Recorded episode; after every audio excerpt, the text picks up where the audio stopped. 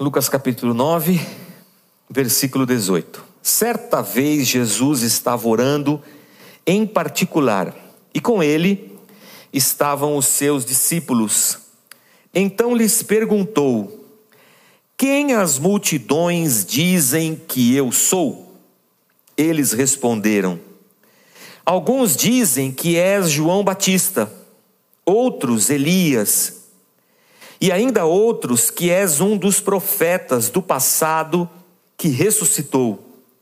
E vocês, o que dizem? perguntou. Quem vocês dizem que eu sou? Pedro respondeu: O Cristo de Deus. Jesus os advertiu severamente que não contassem isso a ninguém. E disse: É necessário que o filho do homem sofra muitas coisas e seja rejeitado pelos líderes religiosos, pelos chefes dos sacerdotes e pelos mestres da lei, seja morto e ressuscite no terceiro dia. Jesus dizia a todos: Se alguém quiser acompanhar-me, negue-se a si mesmo, tome diariamente a sua cruz e siga-me. Pois quem quiser salvar a sua vida, a perderá. Mas quem perder a sua vida por minha causa, esse a salvará. Pois que adianta o homem ganhar o mundo inteiro e perder-se ou destruir a si mesmo? Pois que adianta o homem ganhar o mundo inteiro e perder-se ou destruir a si mesmo? Se alguém se envergonhar de mim e das minhas palavras, o filho do homem se envergonhará dele quando vier em sua glória e na glória do Pai e dos santos anjos. Garanto-lhes que alguns que aqui se acham de modo nenhum experimentarão a morte antes de verem o reino de Deus. Muito bem, até aqui. Senhor, nos abençoe, fala conosco, nos dá a tua graça, a tua direção e a tua misericórdia em nome de Jesus. Amém. Muito bem.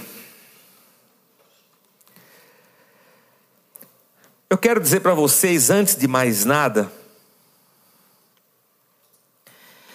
que toda leitura do texto bíblico é sempre uma leitura delicada. Digo delicada porque nós, eu e você, somos fruto da nossa cultura. Somos frutos do nosso tempo. Carregamos em nós, na nossa mente, nos nossos conceitos e nos nossos valores, reflexos de tudo que nos cerca. Somos, um, somos homens dessa geração, desse tempo que a gente vive. E geralmente, quando nós lemos o texto, nós interpretamos o texto à luz dessa nossa mente diria, dessa nossa visão de mundo, de toda essa influência cultural da nossa geração. E nós levamos para o texto essas coisas. Há um nome nisso, anacronismo. É quando você leva para o texto coisas que são do nosso tempo e que não era do tempo deles, mas a gente interpreta desse jeito. Isso nos leva há muitos erros de interpretação do texto sagrado. Então, vou compartilhar com vocês essa palavra tentando me libertar disso. Vou dizer para vocês que é quase impossível. É o nosso trabalho quando lemos as Escrituras, mas eu vou dizer que isso é bem difícil. Então, que o Senhor tenha misericórdia de mim e de vocês. Eu dividiria essa nossa essa exposição em, em, em dois momentos. No primeiro momento, Jesus está orando com seus discípulos e ele pergunta para os discípulos quem as pessoas dizem que ele é, o que falam a respeito dele.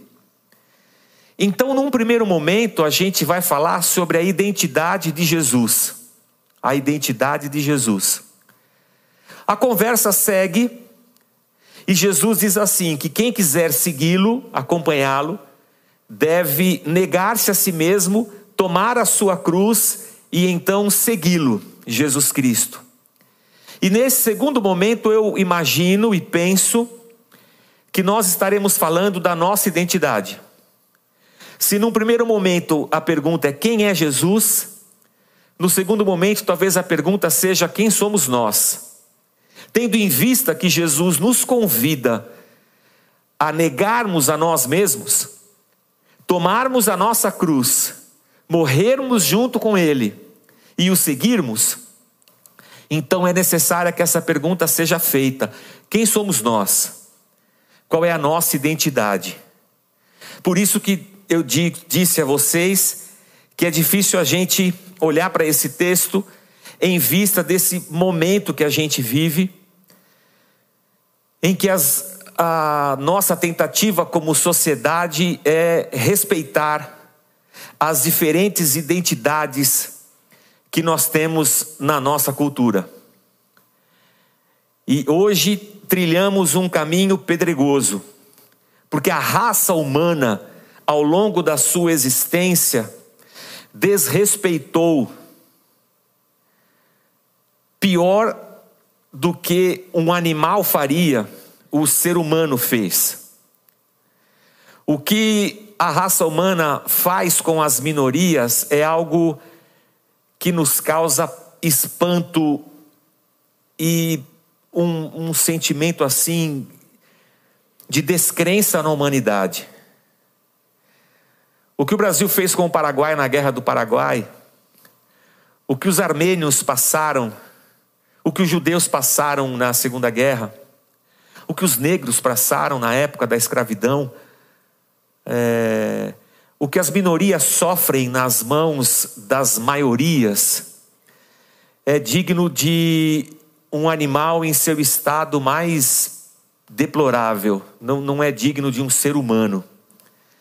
E nesse momento da sociedade em que todos estão buscando a sua identidade, tentando reafirmar a sua identidade, Falar disso é sempre um, um, um, uma situação delicada e que acende a chama desse momento que a gente vive em que o pêndulo é, estava sempre do lado dos opressores e agora que o pêndulo dá uma volta e ele encontra o lado dos oprimidos, é, a gente vive um momento tenso. Enquanto a gente não, não encontrar o equilíbrio, o momento é pedregoso. É, e por isso eu digo que esse, essa nossa geração, a gente anda por um terreno desconhecido e que qualquer movimento às vezes vai ferir, vai machucar, vai magoar. E ao mesmo tempo é um, a gente vive um momento de disputa e de entrave e de guerra. Então, é, peço desde já que a gente tenha muita tranquilidade ao longo dessa jornada do sermão dessa manhã. Peço que vocês me compreendam. Quem dizem que eu sou? perguntou Jesus. Quem dizem que eu sou? E a resposta dos discípulos é: ah, as pessoas dizem que, é, que você é João Batista. Ou porque João Batista tinha sido degolado por Herodes. Herodes tinha cortado a cabeça de João Batista. Mas João Batista veio anunciando que o reino de Deus viria. E apesar de Herodes ter cortado a cabeça dele, esse grupo agora com Jesus continua anunciando o reino, Herodes falou assim: pô, não é possível, né? já matei o cara, mas o negócio continua. Então havia gente que pensava: é o João Batista que ressuscitou. Esse Jesus aí é reencarnação do João Batista. Tem gente, Jesus, que fala que você é um dos profetas do passado. Há quem diga que você é Elias, porque há textos no Antigo Testamento que fazem menção a isso, que Deus enviaria o seu profeta Elias nos últimos tempos. Então, o judeu daquela época tinha essa expectativa da promessa de Deus.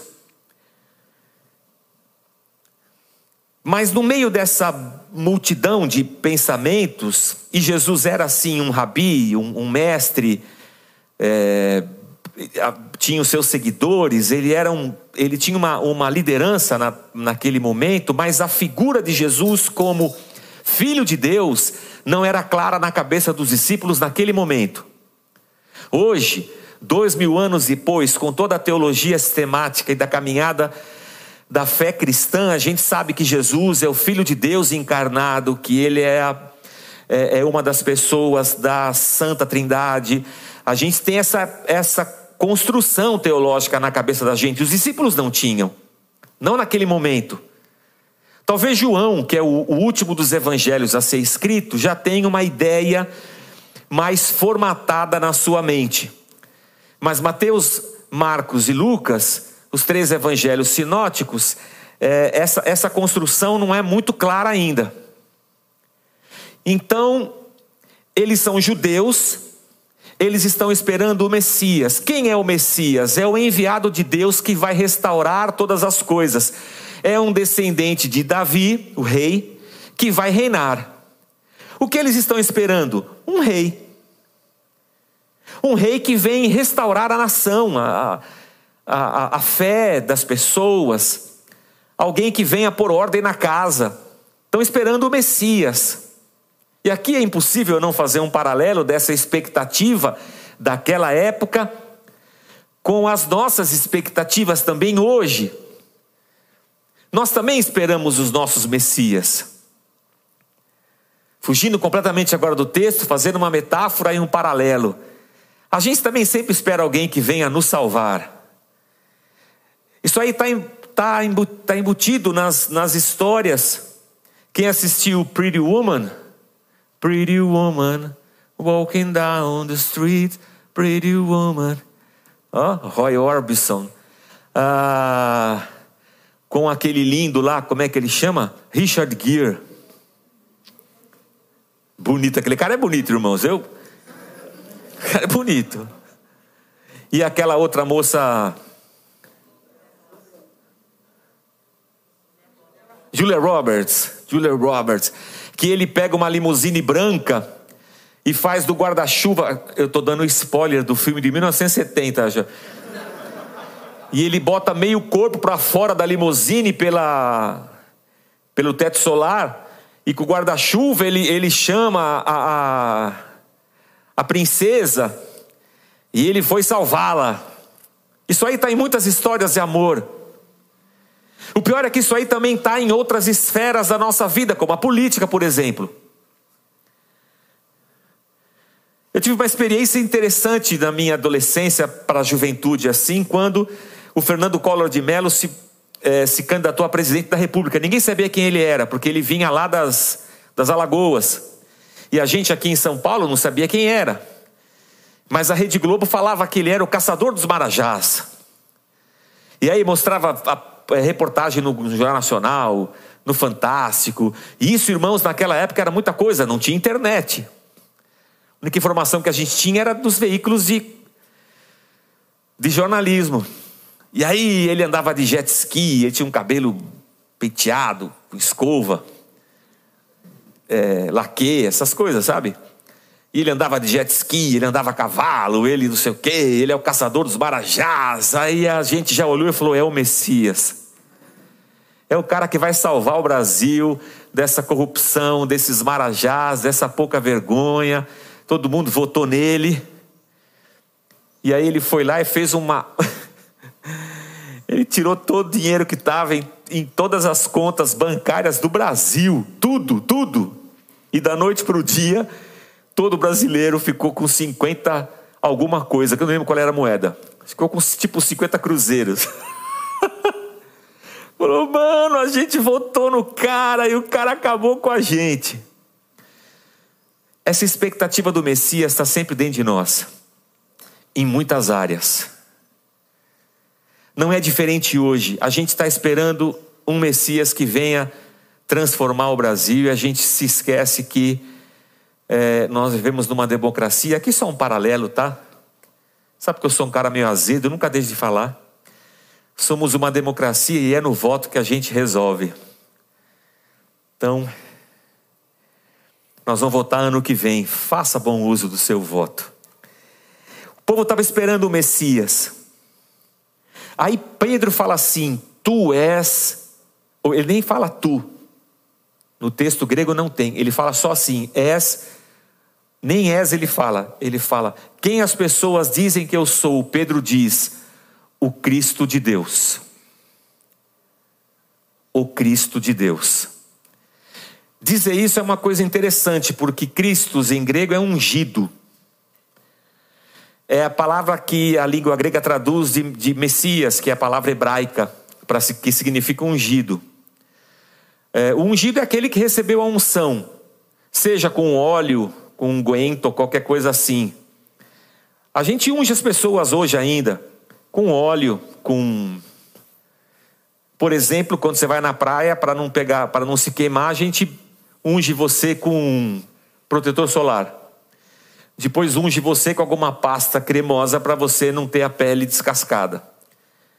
Ungir é, tem essa, esse significado. Mas, no Antigo Testamento, se ungia com óleo o rei, alguns profetas, sacerdotes, os, os utensílios do templo foram ungidos, dando, é, é metaforizando o fato de que o Espírito Santo de Deus, Deus estava é, tocando naquelas coisas e naquelas pessoas, santificando-as e separando-as. Então, o ungido é esse cara que foi besuntado por Deus, com o próprio Deus. Hoje a gente fala muito de, os pastores usam muito essa terminologia ungido, né? Nossa, esse pastor é ungido, hein? Mas quando você fala esse pastor é ungido, tu está dizendo assim: esse pastor é o Cristo, hein? Eu não sei. Mas se alguém vier dizer para mim, nossa, pastor, tu é ungido, eu vou me arrepiar inteiro, porque você está ficando doido mesmo, tá me conf... Eu não sou o Cristo. Misericórdia. Porque eu posso pensar em ungido como só um adjetivo, ungido. Ou posso pensar em o ungido como o substantivo, o Messias, essa pessoa específica que Israel está esperando que vem restaurar todas as coisas. Quando Pedro diz assim: Tu és o ungido de Deus, tu és o Cristo de Deus, és o Messias de Deus, eu não sei se Pedro tinha o completo entendimento do que ele estava falando. Eu acho que não. Eu tenho para mim que não. Lá em Mateus é o único dos três relatos sinóticos que diz isso. Em Mateus, Jesus fala assim para Pedro: Pedro, não foi carne nem sangue que te revelou isso, foi o Pai que está nos céus. E Pedro ficou, aleluia, hein? Você já se sentiu assim? Quando alguém faz um elogio para você e você fica todo. Eu fico todo cheio de si assim. É, eu fico. Quando eu estou lá na porta dando a mão, às vezes a pessoa vem e fala: Pastor, que pregação maravilhosa. Eu já fico cheio de si. O segundo passo é repreender o Satanás. É Satanás, sai de mim, sai de mim, porque esse negócio não é de Deus. Mas Pedro ficou bem orgulhoso assim. Na narrativa de Mateus, quando Jesus fala assim, e eu é, não fale isso para ninguém, porque eu preciso ser rejeitado pela religião, eu vou ser preso, eu vou ser morto, eu vou ressuscitar. Pedro chama Jesus de canto.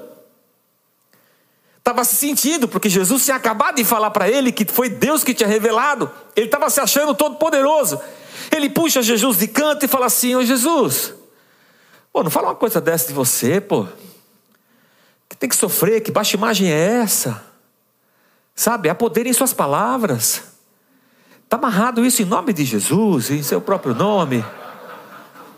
Sabe, você tem que pensar positivo.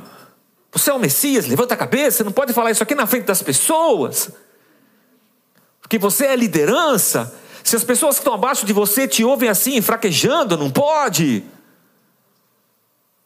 Ah. O termo que Pedro usa para repreender Jesus é o mesmo termo grego que Jesus usava para repreender demônios. Você vê como Pedro pegou pesado com Jesus. É Jesus que pensou assim: Senhor, a gente não pode falar bem dos caras, que os caras já faz isso, né? Aí Jesus mandou um para trás em mim, Satanás, né, meu? Pedro falou: és o Messias de Deus, mas essa ideia do Messias como o Filho de Deus, ou o Deus encarnado, Deus em forma de gente, que iria para a cruz, sofrer, morrer, ressuscitar, isso aí não estava no imaginário deles. Está no nosso, isso é claro para nós, não era claro para eles. E Jesus está dizendo para eles: eu vou ter que sofrer, eu vou ser preso, a religião judaica vai me rejeitar, eu vou para a cruz, mas é por isso que eu vim. Eu vim vencer a morte que vocês, humanidade, trouxeram para dentro de vocês lá no jardim. E eu preciso vencer essa morte, senão vocês não têm futuro. Vocês são todos mortos nos, nossos, nos vossos pecados. Eu sou Deus, eu tive que encarnar aqui para resolver esse negócio todo que vocês fizeram. E aqui duas figuras se, se misturam. A gente lê Isaías, por exemplo, Isaías 53, pelas pisaduras e pelas minhas pisaduras vocês foram sarados.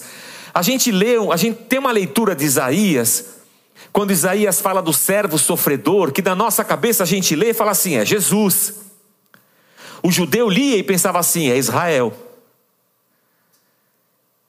A ideia de alguém sofrendo é a ideia do povo sofrendo, Israel sofrendo na mão do exílio, dos assírios, dos babilônicos e dos medo-persas. É essa, é, nós somos o povo sofredor. Aí virá o Messias e vai restaurar todas as coisas. E Jesus está dizendo assim: Eu sou o Messias e eu sou o servo sofredor. Eu vou sofrer para resgatar vocês. Se nós não compreendermos isso, a nossa compreensão de nós mesmos estará comprometida. Se nós não dermos esse passo de entendermos que Jesus Cristo é Deus encarnado, que mergulhou na nossa sepultura e nos encontrou mortos nos nossos pecados, na nossa maldade, e veio aqui para sofrer tudo o que a gente sofre, para morrer a nossa morte, para vencer a morte ao terceiro dia, e então dizer assim: agora esse é o caminho de vocês. Vocês também vão vencer a morte como eu venci. E enfim, esse mal estará extirpado do nosso meio. Porque se nós não passarmos pela morte com Jesus, passaremos pela morte para nunca mais sair dela. Mas se nós passarmos pela morte com Jesus, é para reinarmos com Ele. O que significa que ao nos encontrarmos com Jesus Cristo, invariavelmente, inexoravelmente, nos encontramos também com a nossa própria morte. Ao nos encontrarmos com Cristo, nos encontramos com a nossa própria morte. A morte de quem? A minha, a sua a nossa morte. Por isso que Jesus diz aos discípulos: diz aos discípulos: se alguém quiser vir comigo, negue-se a si mesmo, tome a sua cruz e me siga.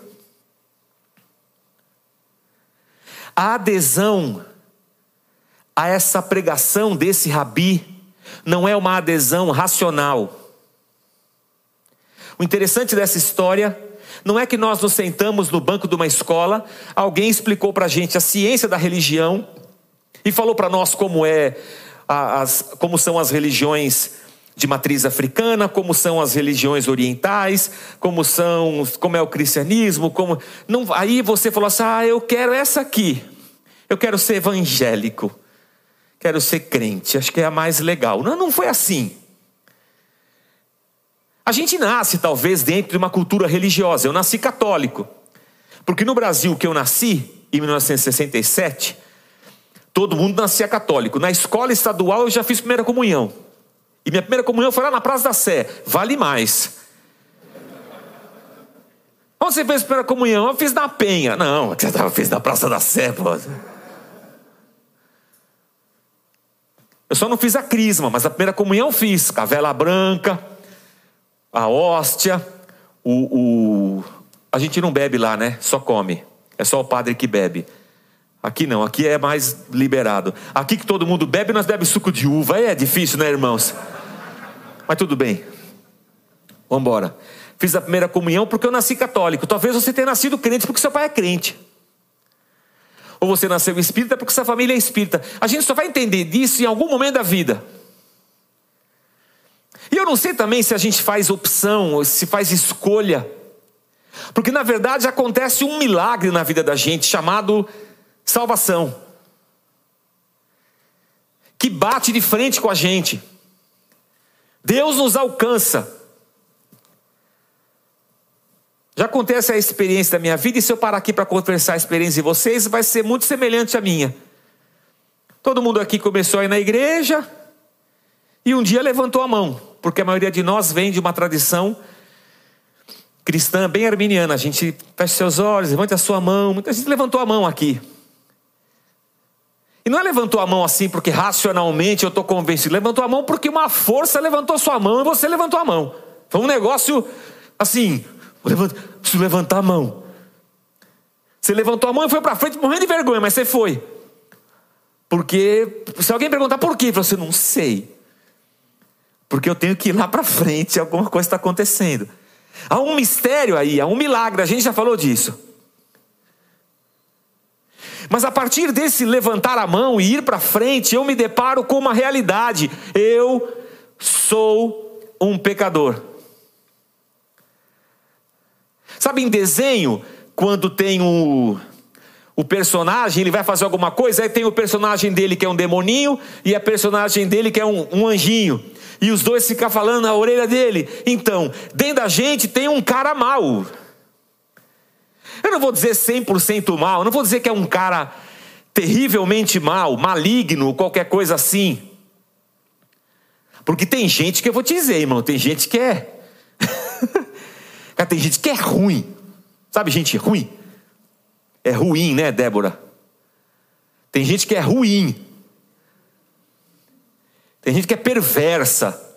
Tipo Odete Reutemann. Você conhece a Odete Reutemann? Cara, a Odete Reutemann era perversa. Não é só uma pessoa má, pecadora. Não é perversa mesmo. Eu não sou, não era uma Odete Reutemann, mas eu era uma pessoa má. O pecado também estava em mim. E quando eu me deparo com essa ação salvadora de Deus em Cristo, Cristo fala assim para mim: Eu estou aqui salvando você. Você quer ser meu discípulo? Eu falo para ele: Quero.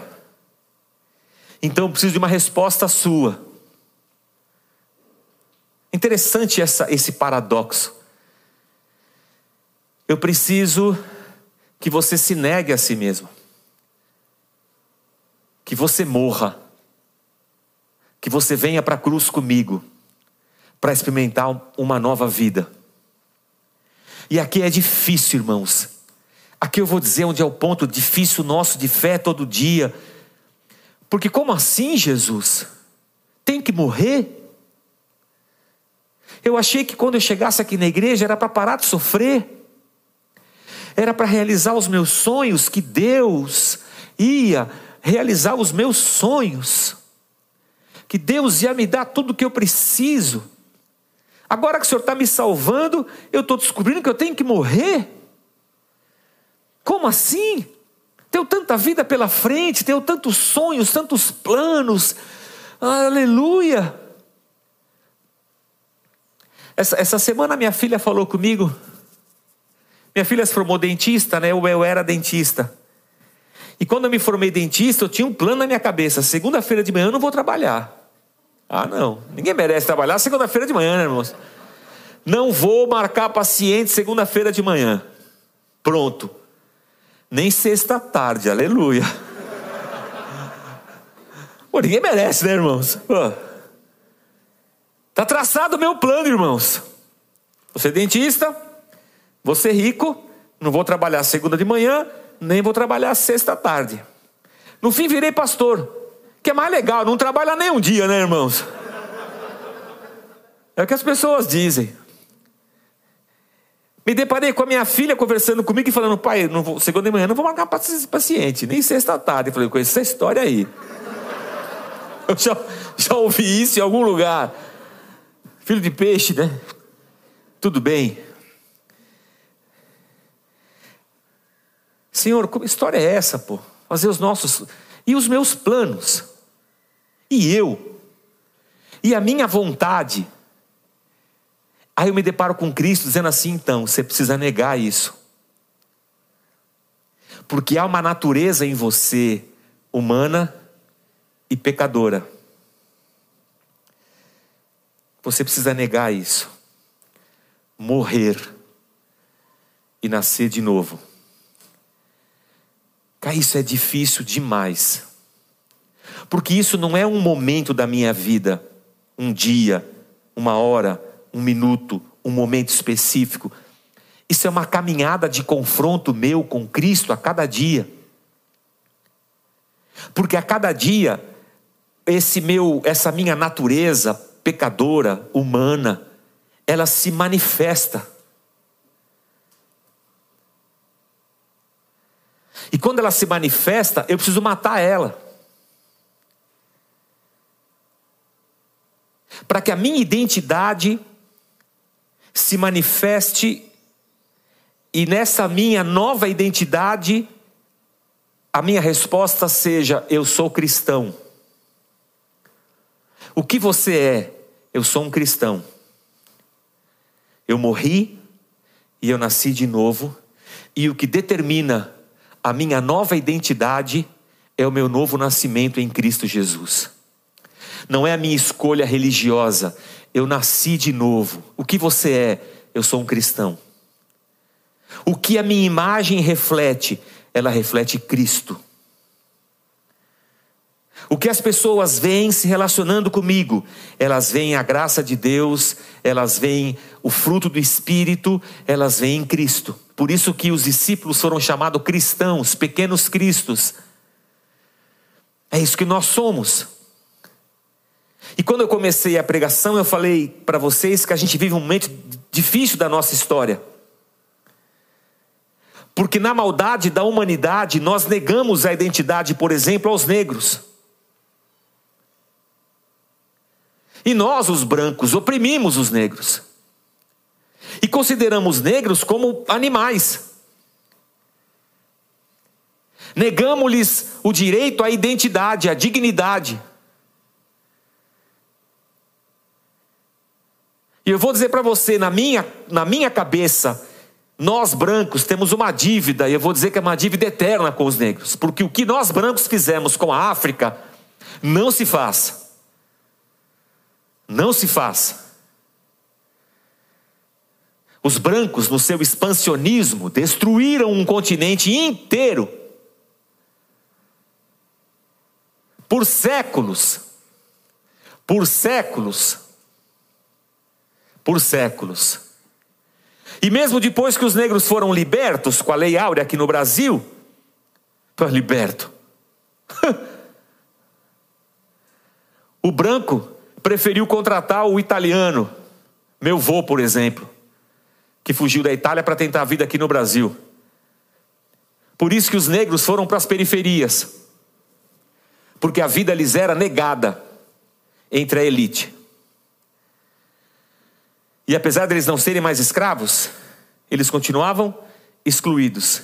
É por isso que hoje eu paro e penso, quando eu olho para trás, eu estudei o primário e o ginásio e o colégio numa escola pública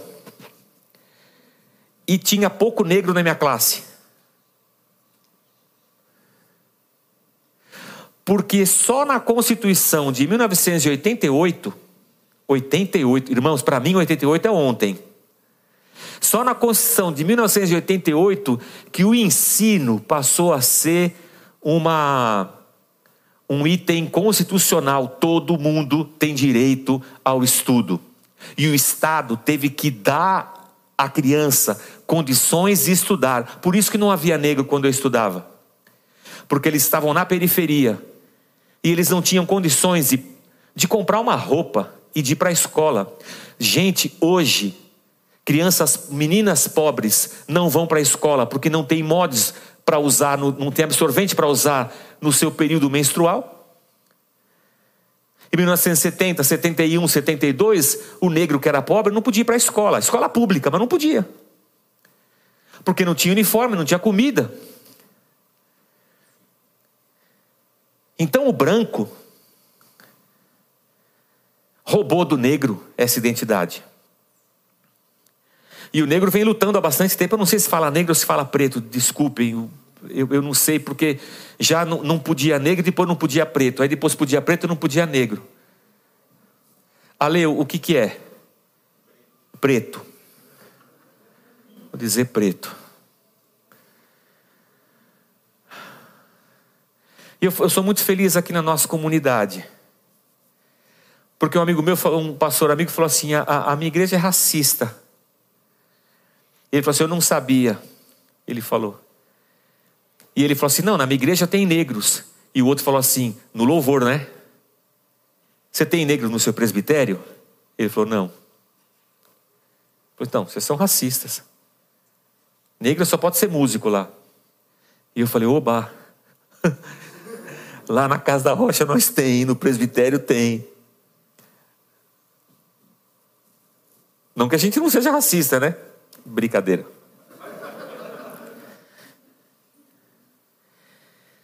Mas quem cresceu como eu assistindo os Trapalhões é racista.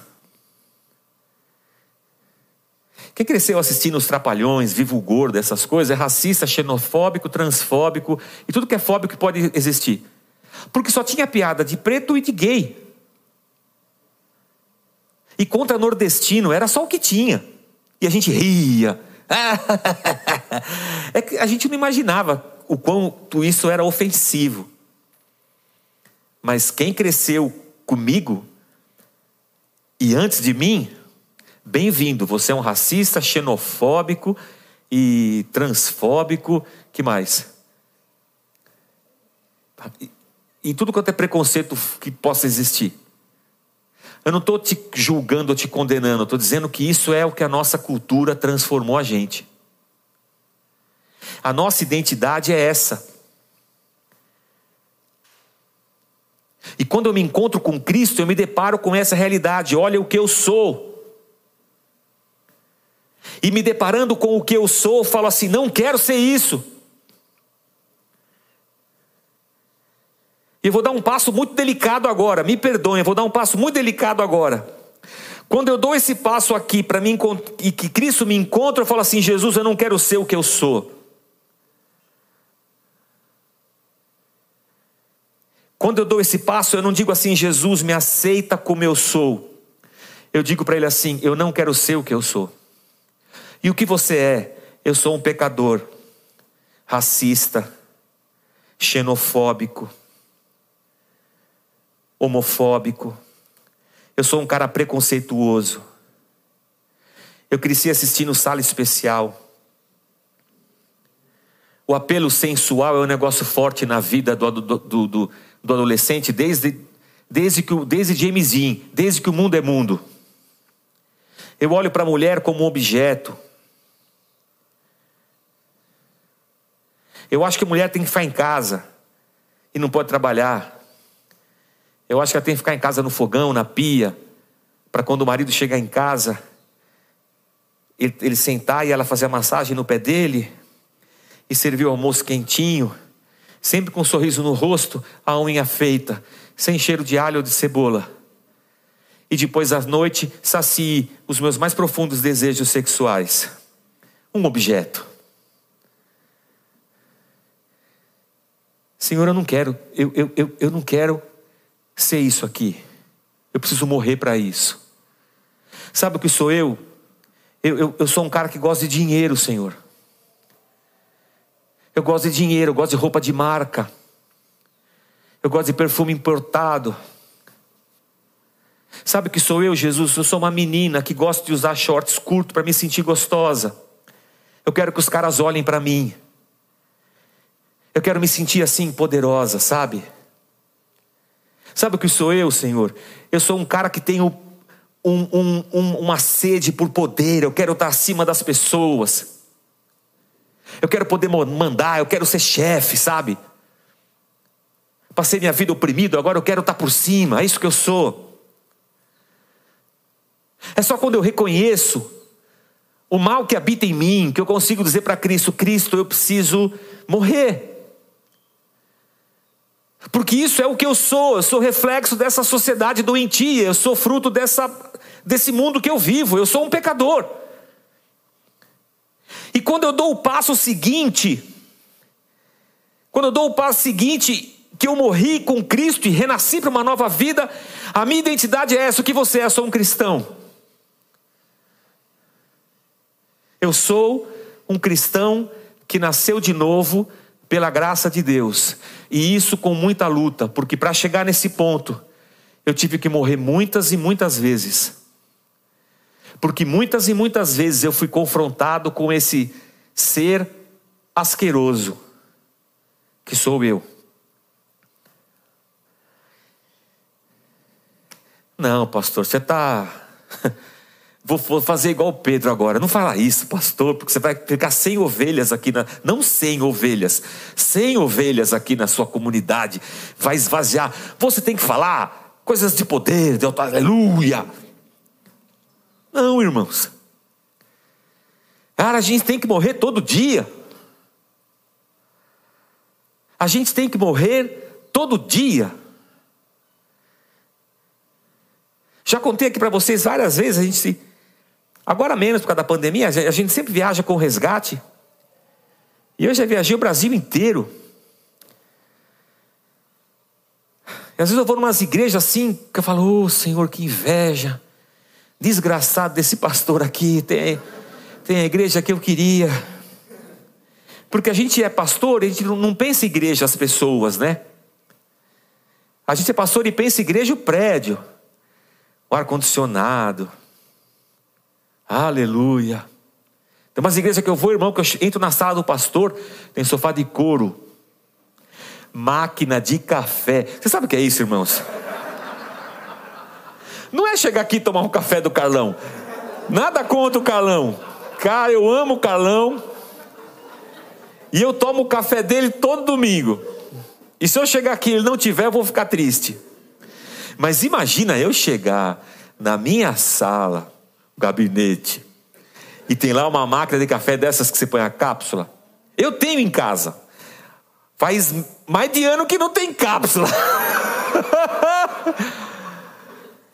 Diacho, irmão, a gente faz uma força, compra a máquina. Quando você vai ver o, o diacho da cápsula, fala, vai se ferrar, meu. Eu vou dar, daqui um café jardim aí que eu vou fazer no coador mesmo e tá tudo certo. Mas se é na igreja, alguém vai pôr a cápsula para mim, eu vou sentar, aleluia, me dá essa cápsula aqui, vou tomar um café. Mas aí eu falo, sai de mim. sai de mim, usurpador. Sai de mim.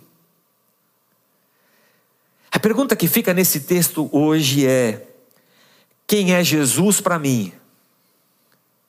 Se Jesus é o cara que vai me aceitar como eu sou e fazer o que eu quero, então eu vou dizer que esse não é Jesus, é um Deus que você criou para você mesmo, para chamar de seu. Tem até aquela, o hino 712, mesmo que seja eu, um Deus para chamar de meu, mesmo que seja eu. É um hino isso, não é? Um Deus para chamar de meu. As pessoas têm seus deuses, o poder é Deus, o dinheiro é Deus, o sexo é Deus, a carreira é Deus, todo mundo tem um Deus.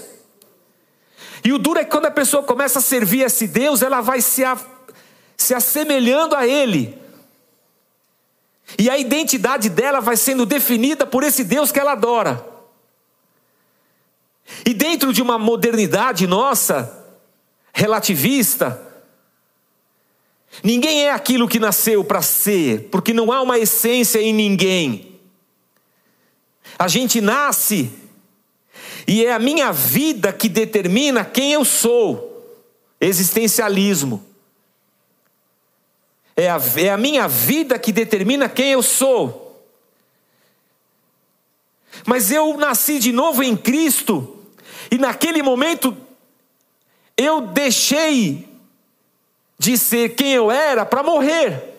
E eu nasci de novo. Eu vou dizer assim: o que você é? Não sei. Eu ainda vou viver para escolher. Não, eu sei o que eu sou. Eu sou um cristão. E a partir de agora, a minha vida deve refletir o Deus a quem eu adoro. Que bandeira eu vou levantar? A do cristianismo, a de Cristo.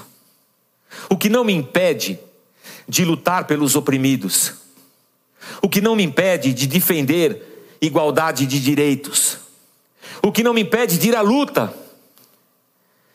Mas indo à luta, eu não estou defendendo identitariamente esse ou aquele, eu estou defendendo uma igualdade que é bíblica e uma justiça que é bíblica. Porque a minha bandeira acima de todas as coisas é Cristo. E nós vivemos dias, e aqui eu vou pedir um perdão gigantesco, eu não sei nem se eu posso falar isso. Vivemos nesse momento de guerra e de luta, e eu acho que sem guerra e sem luta não se conquista nada, é verdade.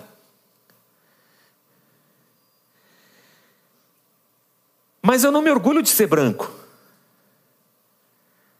Uma contingência da minha vida. Aliás, o que eu, o que eu penso é que nessa sociedade que a gente vive, eu tive foi sorte.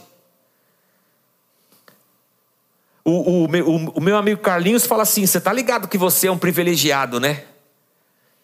Que você é um branco metido, que você é um. que você. Você sabe, né? Eu falo, eu sei. Eu tenho consciência disso, não tenho orgulho. Eu tenho orgulho de ser branco. Eu nasci branco, pô. Eu tenho orgulho, eu vou ter. Não tenho nada, eu sou branco. A culpa foi do meu pai da minha mãe, que os dois também eram brancos.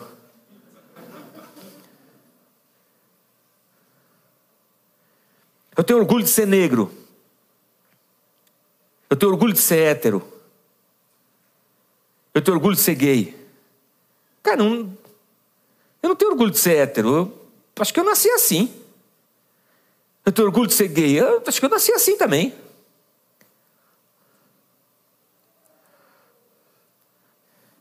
Quando eu cheguei, eu mostrei a minha meu, o meu saquinho de óculos para para Marli, só ela que viu.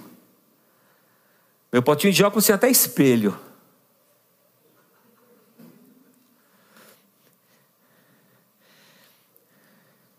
Eu, eu, eu, sou o mais próximo de ser gay sendo hétero, porque eu só tive filha menina. A Débora está balançando a cabeça.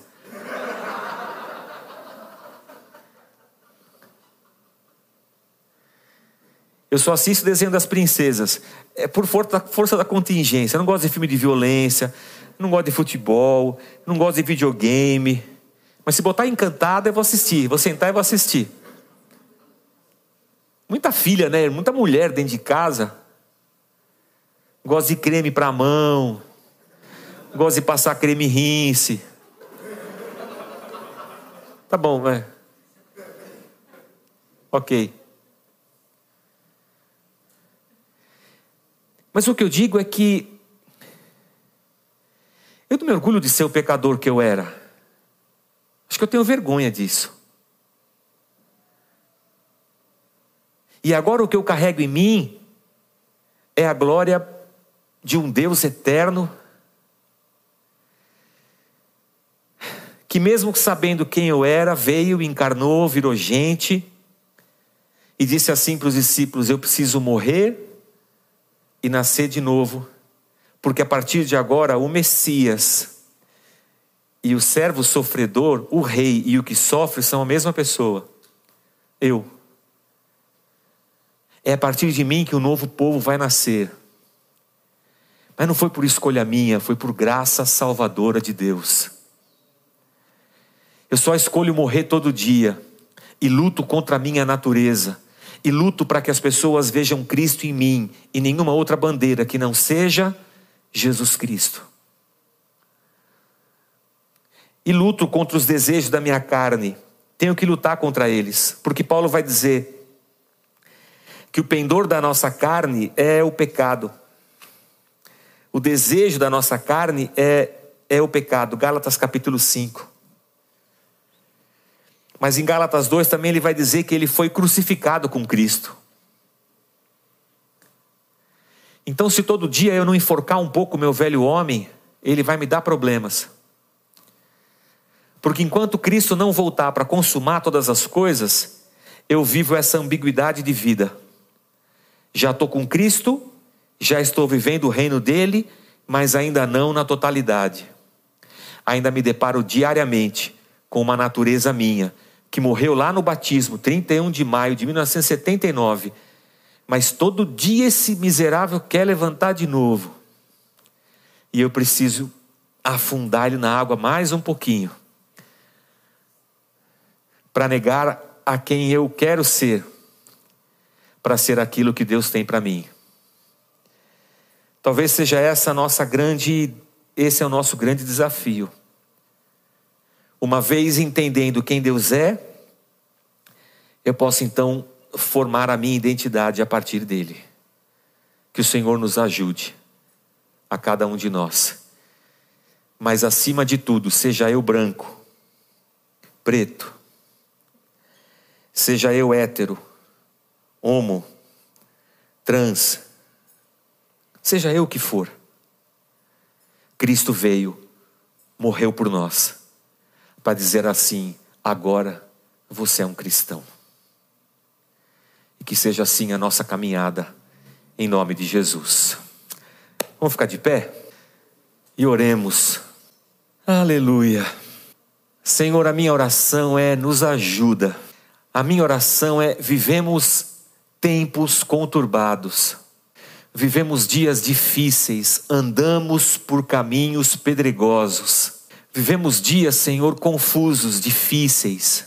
Também temos dificuldades dentro de nós, elas não são só externas, elas são internas, Senhor. Temos os nossos desejos, temos a nossa velha natureza, temos os nossos pecados de estimação, temos as nossas vontades, há uma maldade que permeia os nossos atos, Senhor.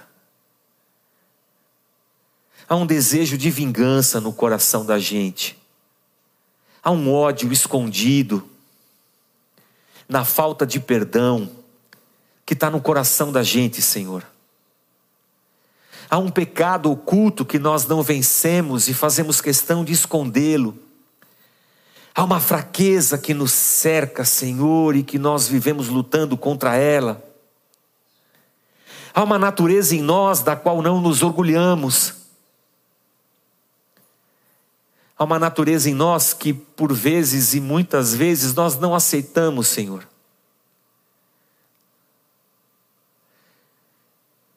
Nós não podemos negá-la. Nós não podemos dizer que ela não existe.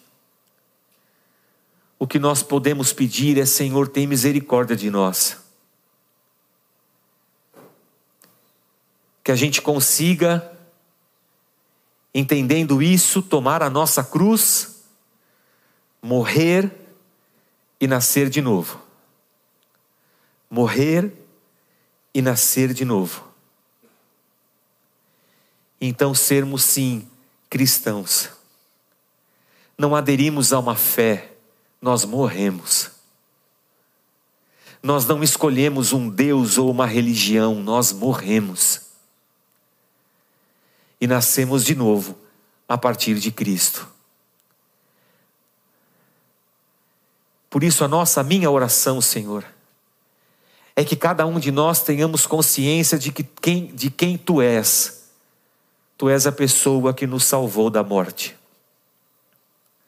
Tu és o Deus que encarnou, Criador dos céus e da terra, que encarnado na pessoa do Filho padeceu as nossas dores, carregou sobre si os nossos pecados, foi para a sepultura, ressuscitou ao terceiro dia e nos convida: vem para a morte comigo, para encontrar vida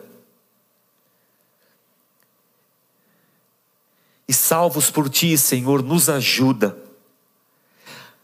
Para que a gente consiga diariamente sepultar o velho homem, mas não só isso, que a gente consiga identificá-lo dentro de nós, meu Deus. Que o teu Espírito Santo nos ajude a sondar o nosso interior, a confessar o nosso pecado, a confessar o nosso desejo, a confessar a inclinação da nossa carne e assim, Senhor, encontrando em Ti o perdão, possamos construir uma nova identidade a partir de Cristo. E para tanto, nos ajuda, Senhor. Nos ajuda, Senhor, porque essa não é uma tarefa fácil, nunca foi. E talvez nesses dias que, que estamos vivendo, seja uma tarefa bem difícil. Mas, Senhor, o que nós podemos fazer diante do sacrifício que o Senhor fez por nós? Se nós não morrermos, não viveremos, Senhor. Mas o nosso desejo é a vida, a vida que o Senhor tem. Por isso, Senhor, a nossa opção hoje é pela morte. Que seja sepultado hoje o nosso velho homem, hoje e sempre, e a cada dia. E que possa renascer dentro de nós, a cada dia, uma nova criatura. É a nossa oração que fazemos em nome de Jesus, o teu filho. Amém, Senhor. Amém. Amém. Que Deus te abençoe.